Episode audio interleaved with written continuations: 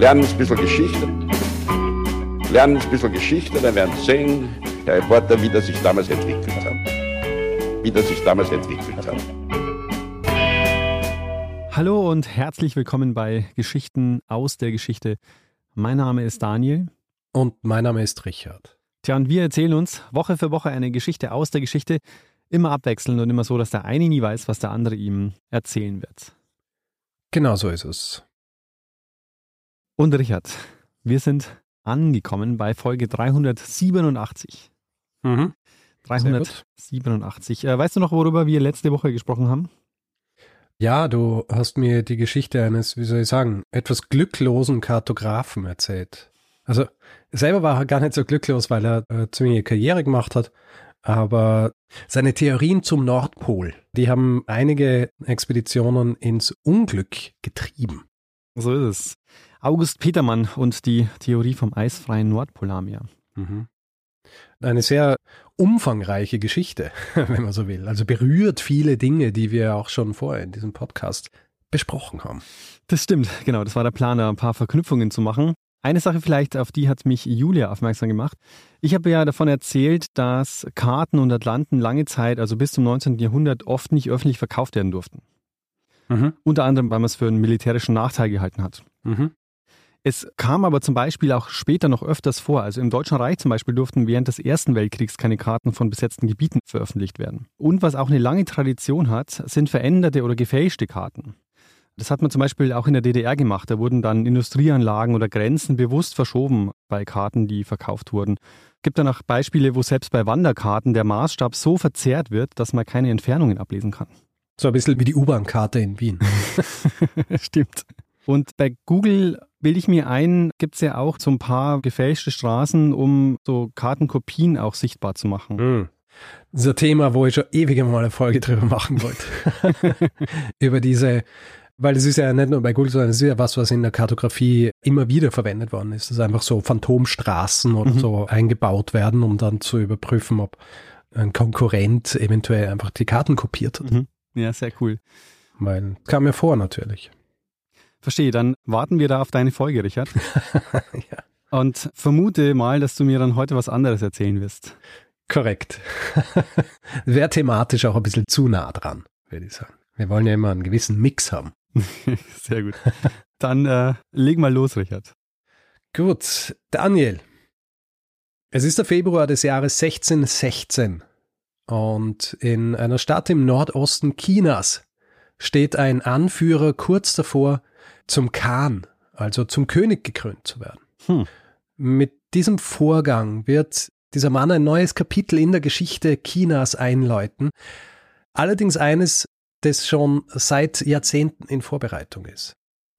Daniel, wir werden in dieser Folge darüber sprechen, wie ein Mitglied eines nicht sehr homogenen Reitervolks zu einem der wichtigsten Männer nicht nur dieses Volkes, sondern des gesamten chinesischen Kaiserreichs wird. Wir werden nämlich in dieser Folge über Nurhaci sprechen, hm. der über einen Zeitraum von mehreren Jahrzehnten die Churchen vereinen wird und schließlich den Anfang des Endes der Ming-Dynastie einläuten wird. Mhm. Es ist ein Ende, das schließlich in der Gründung der Qing-Dynastie mündet, einer Dynastie, die ein Kaiserreich hervorbringen wird, das eines der mächtigsten der frühen Neuzeit wird und bis ins 20. Jahrhundert bestehen wird. Sehr interessant. Also die beiden chinesischen Dynastien, die du jetzt erwähnt hast, von denen habe ich schon gehört, aber mhm. den äh, Namen des Protagonisten noch nie. Sehr gut. Sehr gut. Ich habe meine Einleitung mit der Krönung Nurhachis zum Khan im Jahr 1616 begonnen. Lass mhm. uns jetzt einige Jahrzehnte zurückspringen, um uns anzuschauen, woher dieser Mann eigentlich kam und wer eigentlich auch diese Chirchen waren, von denen ich gesprochen habe. Vielleicht einmal anfangs so ein bisschen zur Orientierung. Ja, was ist es eigentlich für ein chinesisches Kaiserreich, in dem wir uns jetzt gerade befinden, Mitte des 16. Jahrhunderts? Mhm. Um die Mitte des 16. Jahrhunderts erfährt das Ming-Reich seine größte Ausdehnung. Die größte Ausdehnung ist unter dem Kaiser Chai Ching. Seit 1572 sitzt der Kaiser Wan Li auf dem Thron. Wir werden nachher noch einmal über was sprechen, wo dir vielleicht auffallen wird, dass du diesen Namen aus meinem Mund schon einmal gehört hast. ja, sehr gut. Bin ich gespannt. Dieses Ming-Reich umfasst zu dieser Zeit ein Gebiet von ca. 6,5 Millionen Quadratkilometern. Im Westen grenzt es an das heutige Tibet und erstreckt sich bis zur Mongolei und Zentralasien. Im Süden wird es vom heutigen Vietnam begrenzt und im Norden erstreckt sich bis in jene Gegend, wo wir jetzt hinspringen. Diese Gegend ist ein Gebiet nördlich von Korea, aber südlich des Flusses Amur. Also das ist der Fluss, der schon zu jener Zeit so ein bisschen die Grenze zwischen dem russischen Zahnreich und dem chinesischen Kaiserreich darstellt. Ja. Mhm. Offizielle Grenzen gibt's zu dieser Zeit noch nicht. Die kommen dann erst im 17. Jahrhundert. Da wird dieser Fluss auch wirklich zur offiziellen Grenze. Und dort, in dieser Gegend, leben die Chirchen. Die Tschirtschen waren ein halbnomadisches Volk. Also sehr gute Reiter und Jäger haben aber auch Viehzucht betrieben und was Kultur und Lebensweise angeht, unterscheiden sie sich sehr von den Han-Chinesen und anderen benachbarten Völkern, auch in Korea. Mhm. Und obwohl diese Tschirtschen eine gemeinsame Sprache und Kultur haben, sind sie in unterschiedliche Stämme und Clans unterteilt. Stämme und Clans, die öfter mal miteinander konkurrieren und auch gegeneinander kämpfen. Dieser Nurhaci, der wird in den 1550er Jahren geboren. Wir wissen relativ wenig über seine Jugendjahre. Was wir aber wissen ist, schon sein Vater und sein Großvater waren bedeutende Mitglieder eines eigenen Chirchen-Stamms, der Aisin Jioro, die wiederum Teil der Chanshu Chirchen waren. Also Chanshu ist quasi der Stamm und Aisin Joro ist der Clan mhm. in dem Nurhaci aufgewachsen ist. Und sein Großvater Jokanga und sein Vater Takshi, die waren bedeutende Anführer dieses Clans. Was sie aber auch waren, und es ist schon ein bisschen was, was wir uns merken können, weil sich's durch die nächsten Jahrzehnte zieht, sie waren auch alliiert mit dem Ming-Reich. Ja, und damit auch Teil der Streitkräfte des Ming-Reichs. Also so ein bisschen wie Hilfstruppen. Wir kennen das zum Beispiel aus dem Römischen Reich. Mhm. Ja. Waren die auch tributpflichtig so und Sie waren auch tributpflichtig, mhm. werden wir nachher auch noch ein bisschen drüber sprechen. Und als Nurhaci schon am Leben ist, ein junger Mann ist, kämpfen sein Vater und sein Großvater für die Ming in erster Linie, um einen anderen Chirchen-Stamm zu bezwingen, ja, der Probleme macht, äh, dem Ming-Reich. Und sie kämpfen dafür einen gewissen Li Chenglang, ein Ming-General. Es war nichts Außergewöhnliches, ja, dass die für das Ming-Reich gekämpft haben, weil die Beziehungen zwischen den Han-Chinesen, die den Großteil der in China lebenden Menschen ausmachten und vor allem auch die Führungsriege der Ming-Dynastie und die Chirchen, die führen enge Beziehungen, also Beziehungen, die man als eine Art Konföderation bezeichnen kann, die vor allem auch ausgedrückt wird in der Verteilung sogenannter kaiserlicher Patente. Also die Chirchen waren sowas wie Vasallen der Ming. Diese kaiserlichen Patente, das waren Dokumente, die Titel, Privilegien, Landzuweisungen an die jeweiligen Chirchen-Führer und ihre Anhänger verliehen haben. Ja, mhm. Also die Führer der jeweiligen Clans. Natürlich, wer ein solches kaiserliches Patent erhielt oder mehrere von denen, der musste dann im Gegenzug Tribut zahlen oder einen Treueeid schwören. Mhm. Ja, oder beides.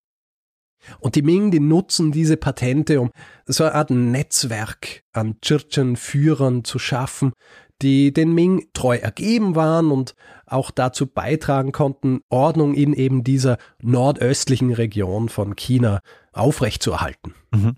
Und ich habe es ja vorhin erwähnt, gegen Ende des 16. Jahrhunderts kämpft dieser Clan, aus dem Nurachi kommt, für die Ming gegen andere Chirchen, die immer wieder in Ming-Gebiete einfallen. Und es passiert etwas bei dieser Aktion, wenn man so will. Was natürlich immer wieder passiert bei militärischen Aktionen. Es sterben Menschen und im Fall von Nurachi stirbt zuerst sein Großvater im Jahr 1582 und schließlich auch sein Vater, der danach die Rolle des Stammesführers übernommen hat. Mhm. Wir wissen nicht genau, wann sein Vater stirbt, das heißt entweder 1582 oder 1583. Tatsächlich ist nicht einmal ganz klar, werden sie bei militärischen Auseinandersetzungen getötet, vielleicht sogar durch Ming-Truppen, unabsichtlich. Es ist nicht ganz geklärt, weil hier jetzt auch noch ein anderer Churchen-Führer ins Spiel kommt, der vielleicht ein bisschen was damit zu tun gehabt hat. Wir werden aber nachher noch einmal über diese grundsätzliche Problematik sprechen, weil das zieht sich so ein bisschen durch das Leben von Nurachi. Mhm. Wie auch immer, ab 1583 ist Nurhaci, mittlerweile 24 Jahre alt, der Anführer seines Chirchen-Clans und er wird unterstützt vom vorhin erwähnten Ming-General Li Chenglang, der ihn so ein bisschen unter seine Fittiche nimmt. Damit auch die Position von Nurhaci bei den Chirchen stärkt. Nurhaci lernt unter diesem General Chinesisch. Er setzt sich jetzt auch mit chinesischer Strategie und Taktik auseinander. Es heißt auch, er soll die üblichen chinesischen Klassiker der Zeit gelesen haben. Ja, also zum Beispiel die Geschichte der drei Reiche, einer der vier klassischen Romane der chinesischen Literatur. Es kristallisiert sich jetzt auch Folgendes heraus. Und zwar, dass es nötig ist, dass die Churchen sich vereinen. Ich habe vorhin erwähnt, sie haben zwar eine gemeinsame Sprache, sie haben auch eine gemeinsame Kultur, aber organisiert sind sie ohne eine zentrale Autorität. Und Nuraji merkt, es wird schwierig, sich gegen das Ming-Reich zu behaupten, wenn sie nicht vereint sind. Und Nuraji macht sich jetzt daran, diesen Umstand zu ändern. Wie macht man aber sowas? Also wie, wie sorgt man dafür, dass diese unterschiedlichen Stämme jetzt als einer auftreten wollen? Hm. Nuraji beginnt damit, indem er selbst seine eigene Position in seinem Clan bzw. seinem Stamm stärkt. Er macht es zum Beispiel, indem er die militärischen Fähigkeiten seines eigenen Clans steigert. Ja. Bessere Waffen, bessere Ausbildung und wir dürfen ja nicht vergessen, eigentlich waren die Chirchen in erster Linie ein jagendes Reitervolk. Also ein stehendes Heer, so wie es die Ming hatten oder auch andere europäische Länder im 16. Jahrhundert. Das gibt's nicht. Ja. Die Art und Weise, wie sie gekämpft haben, war meistens so in einer Gruppe von zehn Reitern mit einem Anführer. Wir werden darüber nachher auch noch kurz zu sprechen kommen. Und Nurachi, der will jetzt durch diese Stärkung sicherstellen, dass vor allem sein Clan sich einmal gegen andere Clans behaupten kann. Der nächste Schritt, was dann auch die Stärkung des Clans angeht, er beginnt Allianzen zu schmieden, um Verbindungen zu anderen einflussreicheren Clans zu stärken. Ein wichtiger Bestandteil dieser Vorgänge bzw. dieser Versuche, Allianzen zu schmieden, ist das Heiraten. Das Einheiraten in andere Clans und zwar nicht nur in Familien, die einem freundlich gesinnt sind, sondern auch in, in verfeindete Familien. Mhm. Ich meine, wir kennen das ja eh auch aus Europa, auch aus jener Zeit, die, dieses Einheiraten in anderen Familien sorgt dafür, dass Machtbereiche ausgeweitet werden, dass Linien gestärkt werden. Und bei den Chirchen beziehungsweise auch bei Nurhaci wird es im großen Stil gemacht. Es heißt, dass Nurhaci im Laufe seines Lebens bis zu 25 Frauen gehabt hat, obwohl sich die Quellen da nicht ganz einig sind, aber kannst du ungefähr so die, die Größenordnung feststellen, wie dort tatsächlich verheiratet wurde. Ja. Und Nuraji, der kultiviert auch so ein bisschen einen Personenkult, um seine Position in seinem Clan zu festigen. Und bald wird er dann auch schon für seine militärischen Fähigkeiten und für sein strategisches Denken geschätzt. Was wiederum dafür sorgt, dass sein Clan ihm gegenüber wahnsinnig loyal ist. Und er gleichzeitig auch von seinen Feinden gefürchtet wird. Und so gestärkt beginnt er dann in den 1580er Jahren auch damit, aktiv gegen andere Stämme vorzugehen.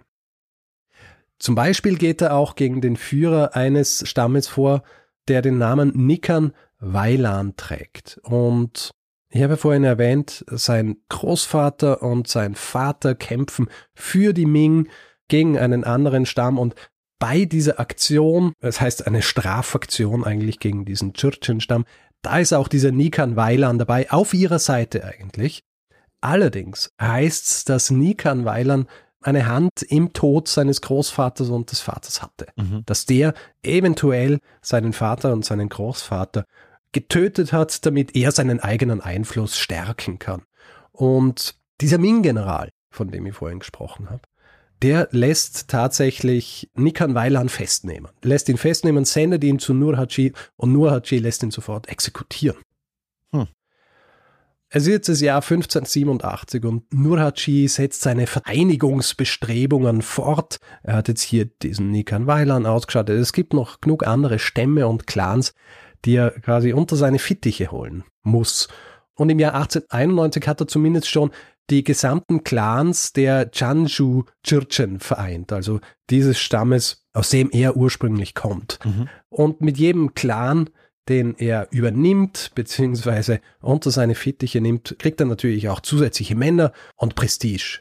Und seine Macht, die steigt also von Jahr zu Jahr und es fehlen jetzt nicht mehr wahnsinnig viele Chirchen-Stämme, die noch nicht von ihm kontrolliert werden. Und einer von denen, der Yele-Stamm, das ist einer, der über Heirat eigentlich schon mit ihm verbunden ist. Er hat gesagt, diese Heiratspolitik, die sorgt hier für diese Verbindungen und der Anführer dieses Jele-Stamms, ein gewisser Narimbulu, der ist sein Schwager. Mhm. Ja, der ist mhm. mit einer Schwester Nurhachis verheiratet und es gibt hier Widerstände, vor allem verlangt dieser Schwager von ihm mehr Land und Nurhachi verweigert es und im Jahr 1593 kulminiert das in einer Schlacht zwischen jetzt seinem Stamm bzw. seinen Stämmen und den Hulun-Stämmen. 30.000 Mann dieser Hulun-Stämme kämpfen jetzt gemeinsam mit Mongolen gegen Nurhaci, aber Nurhaci geht siegreich aus dieser Auseinandersetzung hervor.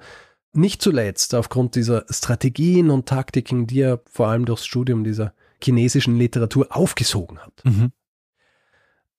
Es passiert hier jetzt auch noch eine andere Sache, wo sich die Geschichtswissenschaft auch nicht ganz einig ist, wie es wirklich vonstatten ging. Aber du erinnerst dich vielleicht, dass ich einmal eine Folge gemacht habe über eine Invasion Japans in Korea. Oh ja. Ja, weißt du noch, wann das war? Oh, ähm, ähm, etwa zu dieser Zeit. Es war ziemlich genau zu dieser Zeit. Die beginnt im Jahr 1592 und wir befinden uns jetzt im Jahr 1593. Mhm. Diese Invasion ist in die Geschichtsschreibung unter anderem eingegangen als der Imchin-Krieg. Mhm. Ah ja. So habe mhm. ich da auch die Folge genannt. Das ist Folge 311 und es ist eine Invasion unter Hideyoshi, dem Japaner, der selbst gerade erst Japan vereinigt hat, mhm. wenn man so will.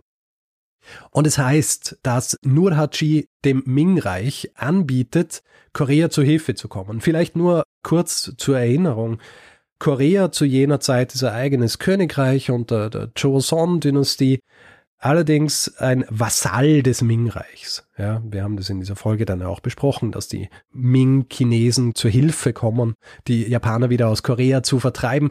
Und Nurhachi soll angeboten haben, selbst zu helfen, um die Japaner wieder aus Korea zu vertreiben. Es ist aber höchstwahrscheinlich so, dass das von Ming-China ausgeschlagen wurde weil sie äh, sich nicht ganz sicher waren, ob äh, sie ihm das wirklich anvertrauen können, diese Aktion.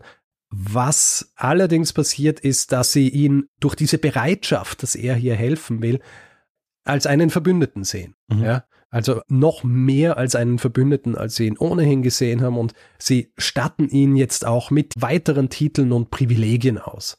Er wirkt also zu diesem Zeitpunkt wie ein sehr guter Verbündeter des Ming-Reichs. Was Nurhaci auch macht, neben seinen ganzen militärischen Anstrengungen, er baut den Handel auch aus im Gebiet, in dem er sich mit seinen Churchen befindet. Also er ist jetzt der wohl mächtigste Churchen-Anführer überhaupt und er kann jetzt im Grund den gesamten Handel kontrollieren, der dort stattfindet. Was sind die wichtigsten Handelsgegenstände, glaubst mit denen von den Churchen gehandelt wird? Mm, Felle und Silber. Gar, also jetzt was sagst du? Felle und Silber.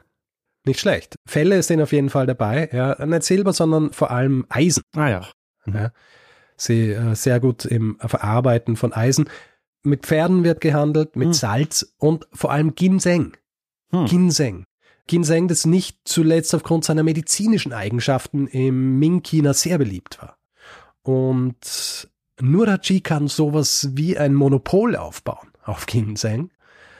Und es existiert natürlich auch, wie soll ich sagen, ein beidseitiger Handel. Aus China kommt vor allem Keramik. Ja, also mhm. die Ming-Periode gilt ja nicht zuletzt als eine, in der die Keramikproduktion in China so ihre Hochblüte hat. Mhm, ja, du hast ja auch eine Ming-Vase daheim, ne?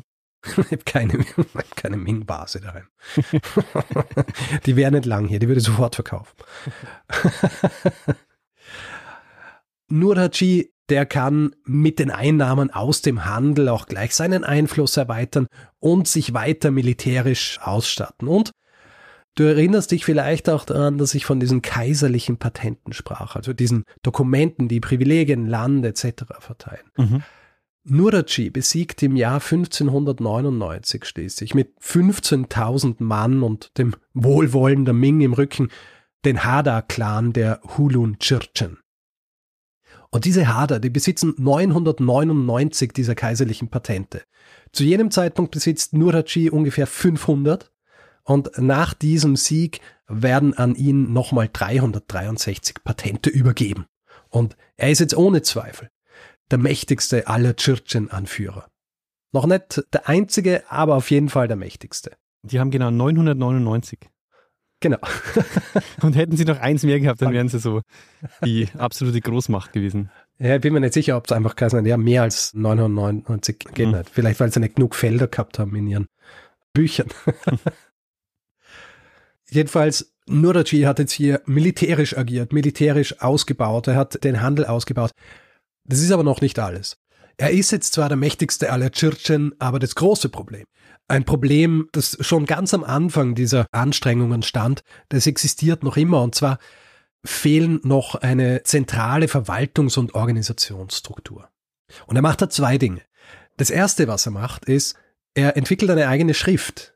Bis zu jenem Zeitpunkt nämlich gab es zwar eine gemeinsame Chirchen-Sprache, aber keine Schrift dafür. Und Nuraci lässt im Jahr 1599 von zwei Übersetzern eine Schrift für die Chirchen-Sprache entwickeln, basierend auf der mongolischen Schrift. Mhm. Die zweite Sache, die er macht, ist, er begründet jetzt eine Struktur, in die diese Chirchen eingegliedert werden können. Und zwar beginnt er damit im Jahr 1601 und begründet das sogenannte Acht-Banner-System. Also anfangs sind es nur vier Banner, mhm. Ungefähr zehn Jahre später kommen dann noch einmal vier dazu. Und es ist ein System, das eigentlich verblüffend simpel wirkt, aber weit komplexer ist, als man denkt und das aufgrund dieser Komplexität dann auch die nächsten Jahrhunderte Bestand haben wird. Nämlich nicht nur bei den Churchen, sondern auch in der Qing-Dynastie, die ja dann später entstehen wird. Was hat es mit diesem System auf sich? Im Grunde ist es ein System, das dabei helfen soll, die vielen verschiedenen Stämme und Clans, die jetzt Nurachi unterstehen, zu organisieren. Ziel ist in erster Linie einmal eine militärische Organisation. Es gibt in der Forschung so ein bisschen einen Disput, inwieweit Nurhaci dieses System selbst entwickelt hat oder ob er sich da inspirieren hat lassen, zum Beispiel von mongolischen Strukturen oder auch von Systemen der Churchen unter der Jin-Dynastie. Also die Jin-Dynastie, das ist eine Dynastie aus dem 12. und 13. Jahrhundert, wo schon einmal die Churchen eine große Rolle gespielt haben. Und grundsätzlich war dieses System ein ähnliches, wie ich es vorher schon beschrieben habe. Also du hast so ein Team aus zehn Jägern, beziehungsweise Kriegern. Dieses Team heißt Niru, was so viel bedeutet wie langer Pfeil. Und einer dieser zehn war der Kommandant, der sogenannte Niru Ejen. Und Nurachi übernimmt dieses System, überträgt es auf unterschiedliche Banner und jedes dieser Banner hat eine eigene Hierarchie, hat seine eigene Flagge und jedem dieser Banner unterstehen unterschiedliche dieser Clans. Und das Wichtige hierbei ist, diese Banner hatten nicht nur militärische Funktionen. Also da geht es nicht einfach nur darum, dass sich hier acht Heere aufgestellt hat. Schon auch, mhm. aber nicht nur. Sie sorgen auch für gesellschaftliche und politische Kontrolle. Also Anfangs regeln sie zum Beispiel auch diese Beziehungen zwischen den Clans und Nurhaci. Später wird dieses System dann auch in der Qing-Dynastie wichtig sein, um die Beziehung zwischen dem Kaiser und der regierenden Elite zu regeln. Was dieses Acht-Banner aber vor allem macht, und das ist, glaube ich, einer der wichtigsten Aspekte dieses ganzen Systems, es begründet so eine Art kulturelle Identität, mhm. Die allen gemein ist. Ja, weil ich habe ja vorhin gesagt, es waren unterschiedliche Stämme und unterschiedliche Clans in diesen Stämmen. Dieses Acht-Banner-System, das sorgt jetzt dafür, dass hier eine gemeinsame kulturelle Identität entsteht. Die fühlen und sich jetzt also als Teil dieses Ganzen. Also sie fühlen sich jetzt als Teil dieses Ganzen. Mhm. Und was hier jetzt auch dazu kommt, und zwar zuerst einmal inoffiziell, offiziell wird es dann später, Nurachi benennt die Chirchen um. Mhm. Er benennt sie um und zwar nennt er sie ab jetzt Manchu. Und davon hast du wahrscheinlich schon gehört, weil also diese Gegend, mhm. aus der sie kommen, und ich habe es mit Absicht bisher nicht so genannt. Diese Gegend heißt heute auch noch Mandschurei. Mandschurei, genau, den Ausdruck, den habe ich schon mal gehört. Er benennt sie um und gibt ihnen jetzt auch mit dieser Umbenennung eine eigene Identität. Pamela Crossley, eine der führenden Historikerinnen der Manchu, die schreibt eben, dass tatsächlich dieser Name der Manchu erst mit Beginn des 17. Jahrhunderts, also vor allem auch mit dieser Einführung des Acht-Banner-Systems verwendet wird. Ist aber ein Name, den diese Gruppe beziehungsweise dann auch diese Gruppe, die die nächste Dynastie begründen wird, immer weiter tragen wird und auch sehr identitätsstiftend ist und bleiben wird bis ins 20. Jahrhundert mhm. eigentlich. Mhm. Du wirst wahrscheinlich noch darüber reden, aber das ist heute Teil Chinas oder? Also diese Gegend ist heute großteils China, aber auch Teile von Russland. Mhm. Manchu übrigens ist einfach nur das Chirchen-Wort für die Chanju Chirchen, also jener Stamm, aus dem Nurhaci hervorgegangen war. ja. Okay. Ab 1613 ist Nurhaci beinahe der einzige Chirchen-Anführer, beziehungsweise jetzt kann man schon von den Manchu sprechen.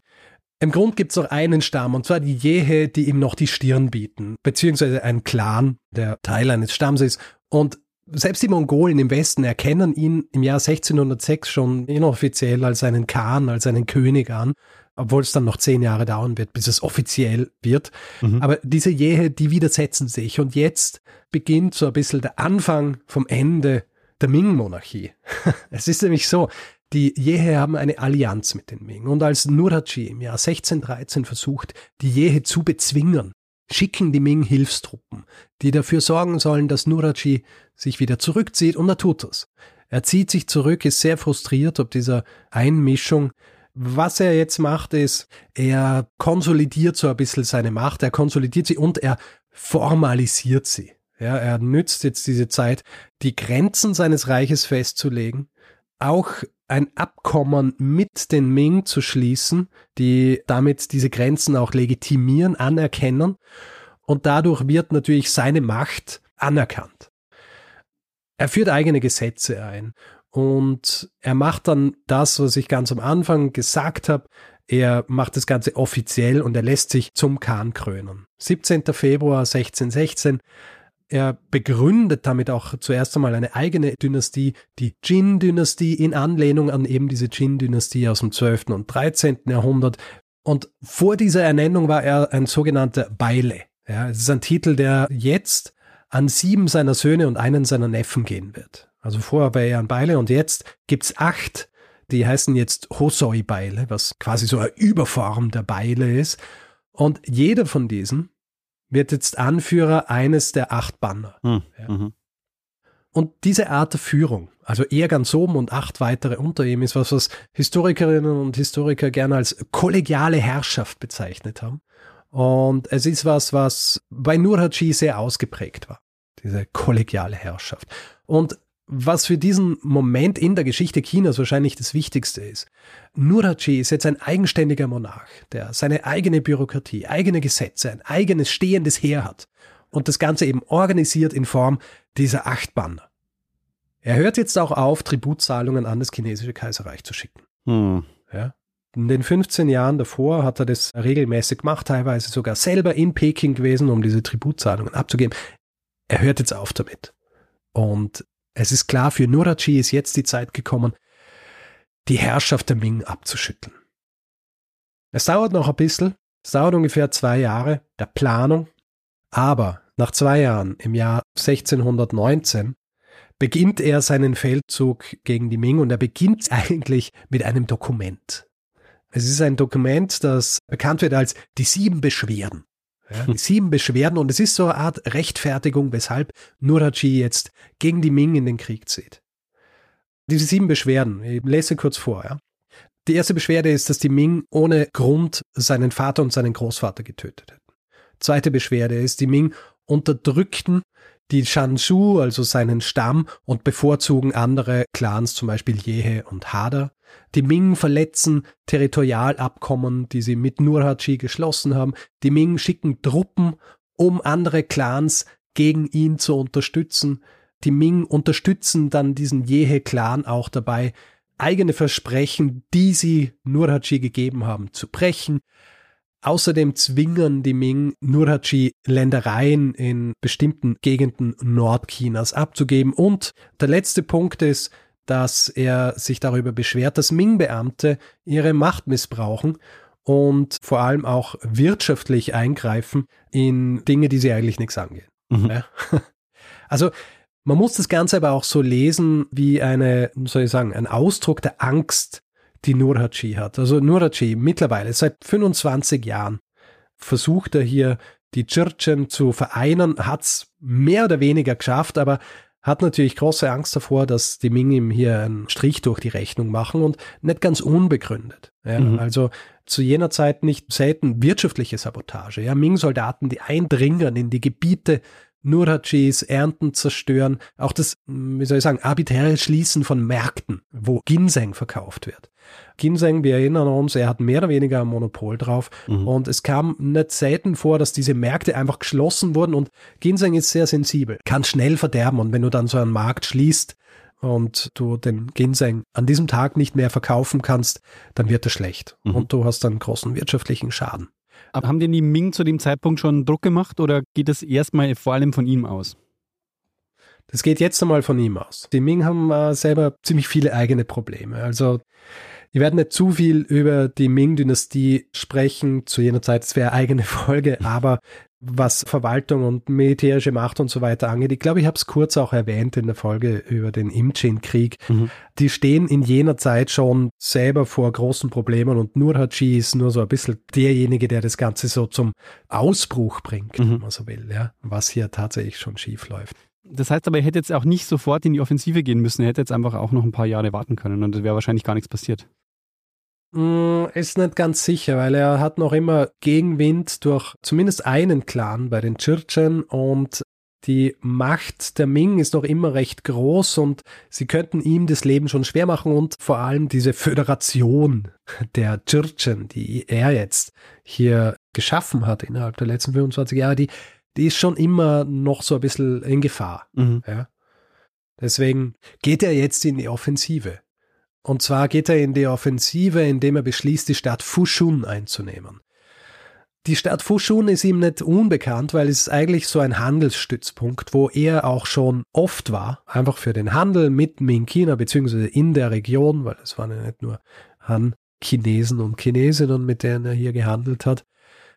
Er verfügt jetzt über 60.000 Soldaten und er beschließt, diese Stadt einzunehmen. Ein Grund, weshalb er Fushun einnehmen will, ist nicht nur, dass er Krieg führen will jetzt gegen Ming, sondern es gibt auch einen sehr wirtschaftlich wichtigen Grund, dass er das macht. Und zwar, er verfügte jetzt über ungefähr 60.000 Krieger und ist verantwortlich natürlich für ein Vielfaches dessen an ziviler Bevölkerung. Koreanische Quellen zu dieser Zeit belegen, dass es Starkregen gab, der die Ernten ruiniert hat ja, die Ernten ruiniert hat und die Leute waren jetzt am Hungern. Und Fushun eignet sich hervorragend dazu, durch eine Einnahme wieder an weitere Nahrung und auch an Geld für Nahrung zu kommen. Mhm. Wie gesagt, Nurhaci kannte die Stadt Fushun und er hatte auch, wie soll ich sagen, ganz gute Beziehungen zum Kommandanten dieser Stadt. Es gibt so diese Geschichte, dass er, um die Einnahme dieser Stadt zu erleichtern, dass er diesen Kommandanten davon überzeugt, einen dieser Pferdemärkte, auf denen er schon etliche Male war, zu einem bestimmten Zeitpunkt abzuhalten. Der erklärt sich bereit und Nurhaci schickt 50 seiner Männer, verkleidet als Pferdehändler, in die Stadt, die ihm dann die Tore öffnen sollen. Es funktioniert nicht ganz genauso, es wird auch ein bisschen mehr gekämpft, als ihm lieb ist, aber schlussendlich schafft es, diese Stadt einzunehmen nach einer relativ kurzen Belagerung. Am 9. Mai 1618 nimmt er sie ein. Er ist, als er diese Stadt einnimmt, nur mit ungefähr 10.000 Mann unterwegs, was relativ wenig wirkt, weil es eigentlich hieß, dass in dieser Region bis zu 90.000 Ming-Soldaten seien, die aber, wie so oft in der Spätzeit der Ming-Dynastie, in erster Linie auf dem Papier existiert haben. Mhm. Ja. Tatsächlich war nur ein Bruchteil dieser Soldaten wirklich in dieser Gegend zu finden.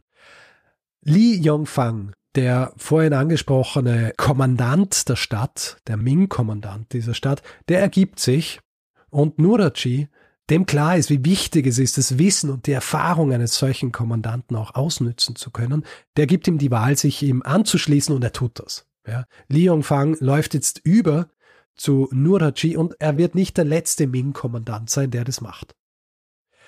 In den nächsten Monaten werden von Nurhaci einige weitere Forts und Befestigungsstädte entlang der Ming- bzw. Manchu-Grenze eingenommen und schließlich widmet sich dann Nurhaci noch einmal dem letzten großen sich widersetzenden Stamm, den Yehe. Im Jahr 1619 marschiert Nurhaci gegen die Yehe und er ist sich dabei bewusst, dass die Ming, die Alliierte der Yehe sind, versuchen werden, ihn zu stoppen und sie versuchen es tatsächlich.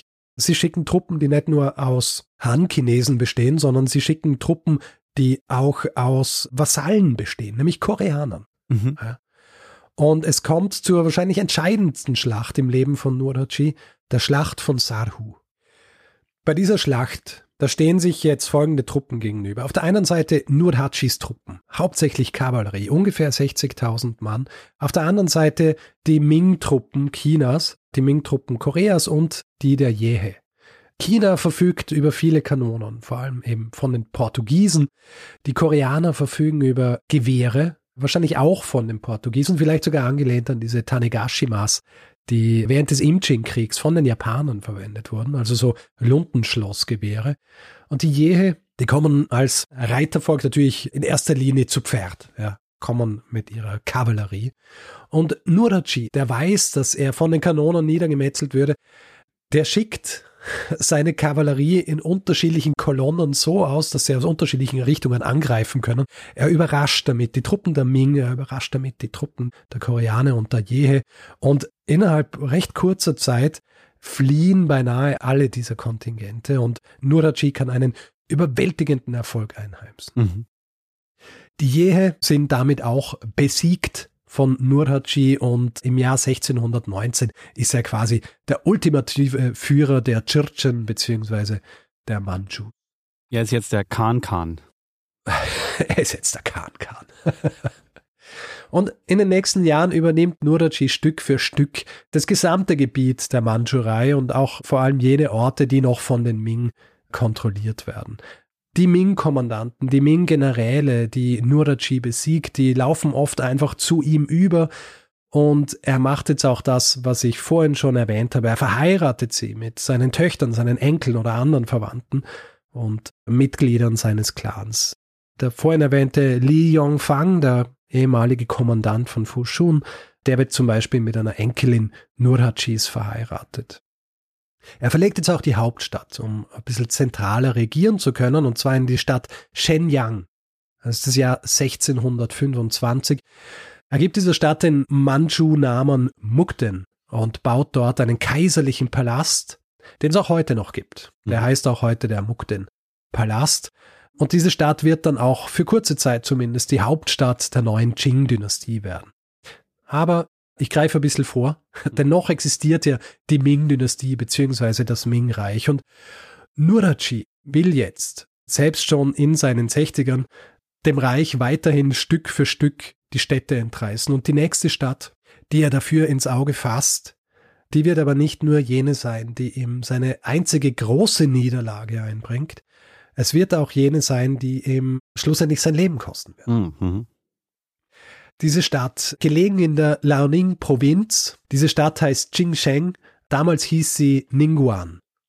Und es ist eine Stadt, die als Festungsstadt direkt vor der chinesischen Mauer aufgebaut wurde. Von den Ming, hat vorher schon existiert, von der Yuan-Dynastie unter den Mongolen wurde sie aufgelöst, aber die, Ming bauen sie jetzt wieder neu auf und Nurhaci, der will diese Stadt im Jahr 1626 einnehmen es ist quasi so die letzte Stadt vor der chinesischen Mauer.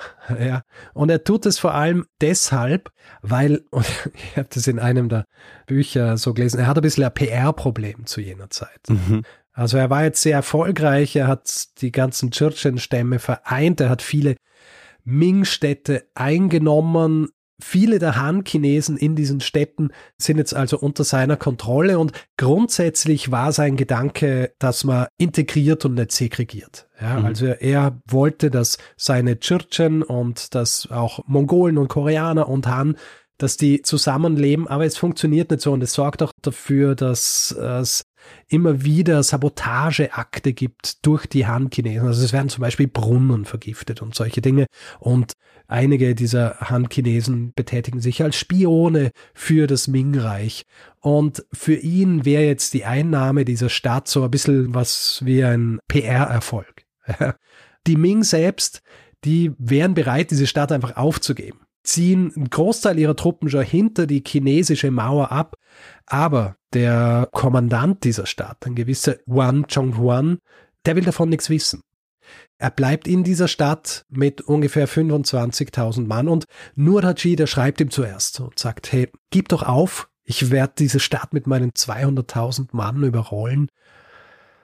Und Yuan, der weigert sich aufzugeben und sagt, ja, ich weiß, dass du über keine 200.000 Mann verfügst sind höchstens 130.000.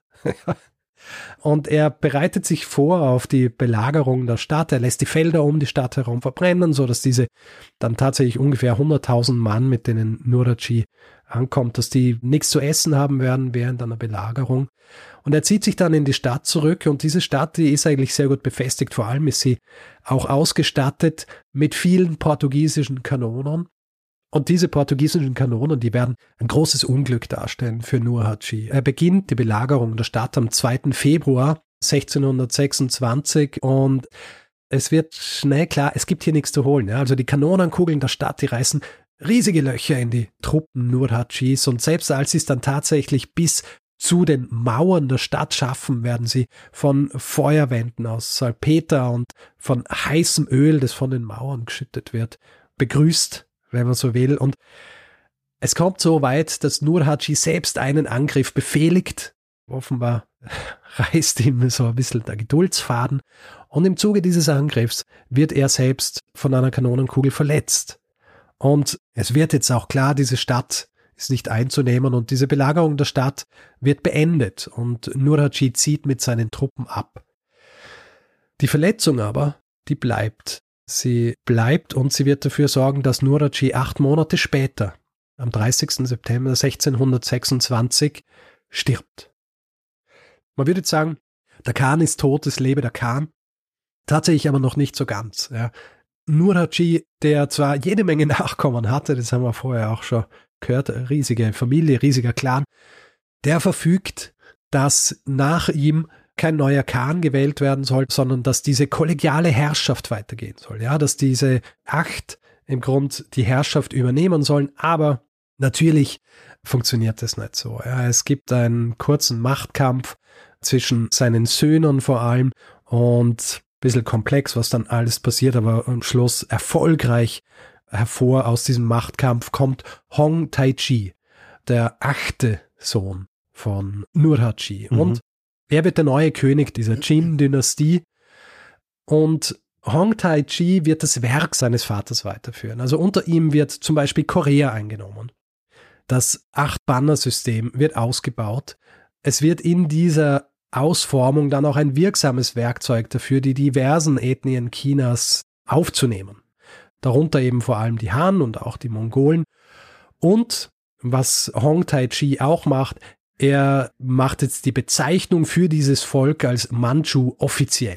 Ab diesem Zeitpunkt, also 1635, sind die Churchen offiziell die Manchu und sie sind jetzt auch die offizielle Führungsriege einer neuen Dynastie. Denn im Jahr 1636 lässt sich Hong Tai-Chi zum Kaiser ernennen.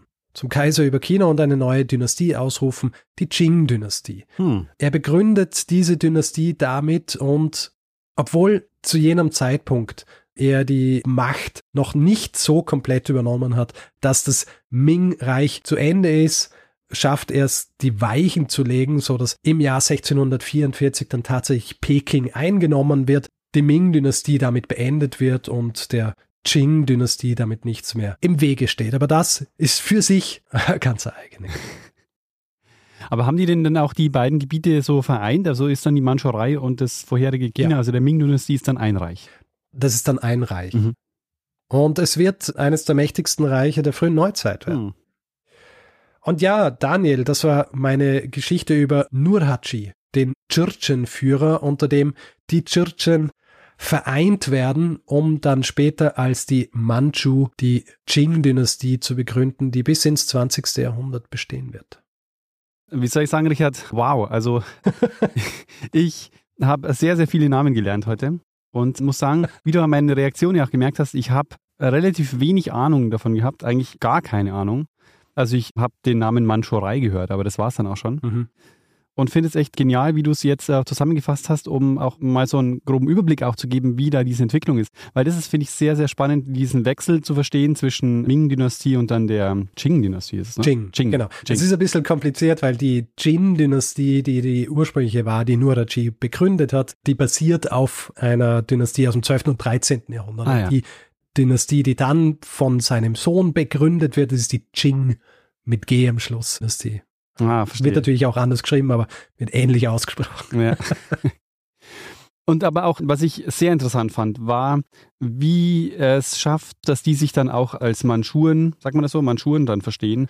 Manchu.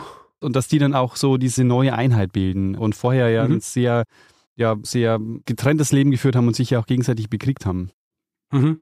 Ja, ich glaube, das ist auf jeden Fall, also dieses Acht-Banner-System, das ja dann auch während der Qing-Dynastie weiter verwendet wird, das ist auf jeden Fall einer der wichtigsten Aspekte, die zu dieser Vereinigung der Churchen geführt haben. Ja. ja. Ohne das hätte es wahrscheinlich nicht funktioniert. Und wie gesagt, und du hast es ja auch nochmal angesprochen, nicht nur, weil es dafür sorgt, dass sie militärisch schlagkräftig sind, sondern auch, weil es ihnen eine gemeinsame kulturelle Identität gibt. Und das ist fast noch wichtiger eigentlich. Ja. Vor allem in so einem riesigen Reich, wo du auch viele unterschiedliche Ethnien hast, ja, die oft auch gemeinsam leben und quasi gemeinsame Lebensbereiche teilen, aber kulturell oder was eben die Identität angeht, schon dann auch immer sehr, sehr unterschiedlich sind. Ja, ja genau. Und das ist, glaube ich, was, was man ihm auf jeden Fall zuschreiben kann. Dieses Geben einer eigenen Identität, die nicht immer nur mit den jeweiligen Clans oder den Stämmen zu tun hat. Weil das ist ja auch was, was wir in der Geschichte ganz oft sehen, dass ein Gebiet erobert wird, also militärisch erobert wird. Aber um dieses Gebiet dann auch wirklich ja, zu halten und zu durchdringen, musst du es dann über die Schrift, über die Verwaltung und mhm. über diese, diese kulturellen Dinge dann machen. Und nur so funktioniert es dann, dass du tatsächlich auch da diesen, diesen Zusammenhalt schaffst. Ja. Ich meine, ist natürlich nicht die einzige Art und Weise gewesen, wie er das geschafft hat, die unterschiedlichen Clans so zu unterwerfen, dass sie bei ihm geblieben sind. Ja. Also was er zum Beispiel auch macht, er lässt die Schamanen der jeweiligen Clans töten. Mhm. Nicht immer, aber oft, er lässt sie töten und er lässt die Clans dann auch umziehen von einem Ort zum anderen, so dass er im Grunde diesen Clans ihre eigene Identität nimmt, damit er sie dann später ersetzen kann durch diese große Identität, die er ihnen über dieses Acht-Banner-System überstülpt, wenn man so mhm. will. Und was auch natürlich faszinierend ist, dass er es geschafft hat, dieses System zu seinen Lebzeiten, dass es da schon so gefestigt war, dass es das ausgehalten hat, dass er gestorben ist. Weil oft ist es ja so, ja. dass Leute über lange Zeit noch was aufbauen. In dem Moment, wo sie weg sind, bricht es auseinander, weil die Nachkommen das nicht halten können ist sicher auch geschuldet der Tatsache, dass er dieses, was ich vorhin angesprochen habe, auch diese kollegiale Herrschaft so forciert hat. Mhm. Also, dass du die Macht dann unter diesem obersten Machthaber, diesem ersten Machthaber wie ihm, dass du die dann so verteilst, dass es schwierig ist, dass einer so die Macht über, zum Beispiel sein Sohn, ursprünglich als er dann eben doch zum Khan gewählt wird, ist es so, dass er sich eigentlich die Macht mit zwei anderen teilen sollte. Mhm. Ja, ist anfangs auch noch so, aber er übernimmt dann schlussendlich die gesamte Macht, ja. Aber grundsätzlich war da immer der Gedanke, dass die Macht geteilt wird und dass es nicht diesen einen großen gibt. Es ist ja auch nichts so Außergewöhnliches, weil im Ming-Reich war das auch so, dass der Kaiser war zwar der Oberste, aber Machtteilung war ganz zentraler Aspekt dieser Reiche und musste eigentlich auch sein bei so einem riesigen Reich. Ja. Geht ja eigentlich gar nicht anders. Ja, sehr spannend. Sehr, sehr gute Geschichte, Richard. Mir sind keine Aussprachefehler aufgefallen, aber anderen höchstwahrscheinlich schon. Also ich habe versucht, richtig auszusprechen. Also die Tschirchen, die schreibt man eigentlich Jurchen. Mhm. Jurchen. Da bin ich sehr froh, dass sie da rausgefunden haben, wie man es ausspricht. Sehr schön. Gut, äh, ähm, vielleicht noch ein ja. äh, bisschen zur Literatur. Es ist wahnsinnig viel geschrieben worden natürlich, aber es gibt so ein paar Forscherinnen und Forscher, die viel gemacht haben über die Manchurei, beziehungsweise auch über Nurhaci. Pamela Crossley habe ich schon angesprochen, die hat ein Buch geschrieben, das heißt The Manchus, 1997 rauskommen. Mark Elliott hat geschrieben The Manchu Way, The Eight Banners and Ethnic Identity in Late Imperial China. aus dem Jahr 2001. Kenneth Swope hat geschrieben The Military Collapse of China's Ming Dynasty aus dem Jahr 2014, wo mehr so dieser militärische Aspekt besprochen wird. Mhm. Und schließlich auch ein sehr hilfreiches Buch Reorienting the Manchus von Pei Huang, erschienen in den Cornell East Asia Series aus dem Jahr 2011. Also alles, so wie ich das jetzt dargestellt habe, natürlich sehr verkürzt, sehr verkürzt und zusammengefasst und gerafft. Das Ganze ist eine sehr spannende Zeit, die aber auch äußerst komplex ist. Ich kann jedes dieser Bücher, die ich gerade erwähnt habe, empfehlen, um sich einen Überblick zu verschaffen. Vor allem in diesen Büchern geht es natürlich dann auch darum, wie die Qing-Dynastie begründet wird und wie sich die Manchu dann auch während dieser ganzen Zeit behaupten, weil man darf ja auch nicht vergessen, sie stellen zwar die Führungsriege der Qing-Dynastie, aber sie sind nur ein kleiner Prozentsatz, also im Vergleich zur Han-Ethnie, die hier die Bevölkerung in China ausmacht zu ihrer Mhm. Zeit. Ja. Und diese Dynastie ist dann auch die, die dann letztendlich bis zum 20. Jahrhundert Genau. dann hält. Genau. Über 250 Hm. Jahre eigentlich. Sehr spannend. Gibt es auch einen Hinweisgeber oder eine Hinweisgeberin? Nein. Bin da selber drauf gestoßen. Also ich bin auf den Namen Nurhaci gestoßen und quasi so als eine der wichtigsten Figuren in der chinesischen Geschichte und habe gedacht, warum habe ich von ihm noch nie gehört? ja, das kann ja nicht Ja. angehen. Das ist immer der beste Aufhänger Ah. für eine Geschichte. Ja, ja, ja habe ich mir gedacht, muss ja eine Geschichte drüber machen. Sehr gut. Dann hast du uns jetzt heute an deinem Lernprozess teilhaben lassen und Richtig. wir Ja. Ich meine, die meisten Folgen, die wir machen, sind so ein bisschen Lernprozess. Ja. genau, ja. Im Grund ähm, bilde ich mich weiter und erzähle es halt gleichzeitig. Ja, das ist echt. Aber das sind auch, finde ich, die interessantesten Geschichten in der Vorbereitung. Irgendwas zu machen, was man einfach noch nicht kennt, wo man noch keine Ahnung hat. Ja, und ich meine, wir beide wissen, glaube ich, von chinesischer Geschichte relativ wenig. Mhm. Deswegen finde ich es ähm, ganz passend, hin und wieder auch mal solche Geschichten zu machen. Auch Geschichten, die jetzt nicht irgendwie großen Einfluss äh, Europas oder so unterworfen sind, sondern wo man tatsächlich in die Geschichte des jeweiligen Landes eintauchen kann und sich anschauen, wie sich das dort entwickelt hat, ohne dass von Europa aus eingegriffen wurde. Ich meine, man könnte argumentieren und sagen, die Tatsache, dass sie portugiesische Kanonen gehabt haben, hat natürlich einen großen Einfluss auf diese Konflikte gehabt, Mhm. aber abgesehen davon, also es ist eine sehr innerchinesische Angelegenheit eigentlich. weil du jetzt gesagt hast, passend, ich finde es super wichtig, dass man das macht, um einfach auch diese europäische Perspektive, die wir immer haben, aus der so auszubrechen. Und es ist ja auch ein bisschen, muss ich sagen, schon, wenn ich das so äh, im Laufe der Geschichte, die du so erzählt hast, fand ich es schon so ein bisschen beschämend zu merken, dass ich davon einfach nichts wusste. Und Ja. ja. also zumindest so in groben Zügen so diese Geschichte mal gehört zu haben, wäre, glaube ich, schon also nicht verkehrt. Ja. Daniel, was würdest du sagen? Sollen wir übergehen zum finalen Teil dieser Folge? Ah, machen wir Schluss für heute. Gut, Feedback-Hinweis-Blog. Wer Feedback geben will zu dieser Folge oder anderen, kann es per E-Mail machen. Feedback.geschichte.fm kann es auf unserer Website machen, geschichte.fm, kann es auf den jeweiligen Social-Media-Plattformen tun, Twitter, Facebook, Instagram. Dort heißen wir Geschichte FM. Wer uns auf Mastodon folgen will, einfach geschichte.social in den Browser eingeben, dann landet man direkt auf unserem Profil. Und wer uns reviewen will, Sterne vergeben und solche Dinge, kann es zum Beispiel auf Apple Podcasts machen oder Panoptikum Social oder grundsätzlich überall, wo man Podcasts bewerten kann. Merch wie Tassen, Pullis, Hoodies und Caps gibt's unter geschichte.shop. Und wer diesen Podcast lieber werbefrei hören möchte, hat zwei Möglichkeiten. Bei Apple Podcasts gibt's den Kanal Geschichte Plus und bei Steady gibt's den Feed für 4 Euro im Monat zu kaufen. Alle Infos dazu findet ihr unter geschichte.fm slash steady. Wir bedanken uns in dieser Woche bei Bernd, Simon, Katharina, Peter, Kai, Melanie, Ulf, Philipp, Friedrich, Nils, Stefan, Stefanie, Daniela, Lukas, Gernot, Susanne, Clemens, Hannes, Philipp, Michael, Kathleen, Marius, Dominik, Lukas, Matthias, Tim, Andreas, Thomas, Mare, Joe, Nikolas, Laura, Jonas, Hanna, Sebastian, Lars, Eckehard, Georg und Berthold. Vielen, vielen Dank für eure Unterstützung. Ja, vielen herzlichen Dank. In dem Fall würde ich sagen, Richard, lass uns doch bitte das machen, was wir sonst auch immer machen. Okay. Geben wir dann doch einfach dem das letzte Wort, der es immer hat. Bruno Kreisky. Lernen ein bisschen Geschichte. Lernen ein bisschen Geschichte, dann werden Sie sehen, der Reporter, wie das sich damals entwickelt hat. Wie das sich damals entwickelt hat. Entschuldigung. Achso, Entschuldigung, das hast du jetzt nicht. Ich habe ich hab jetzt äh, einen Trommelwirbel eingespielt, aber du hast ihn ja gar nicht gehört. So. Ich habe die falsche Spur. Die, ah, egal.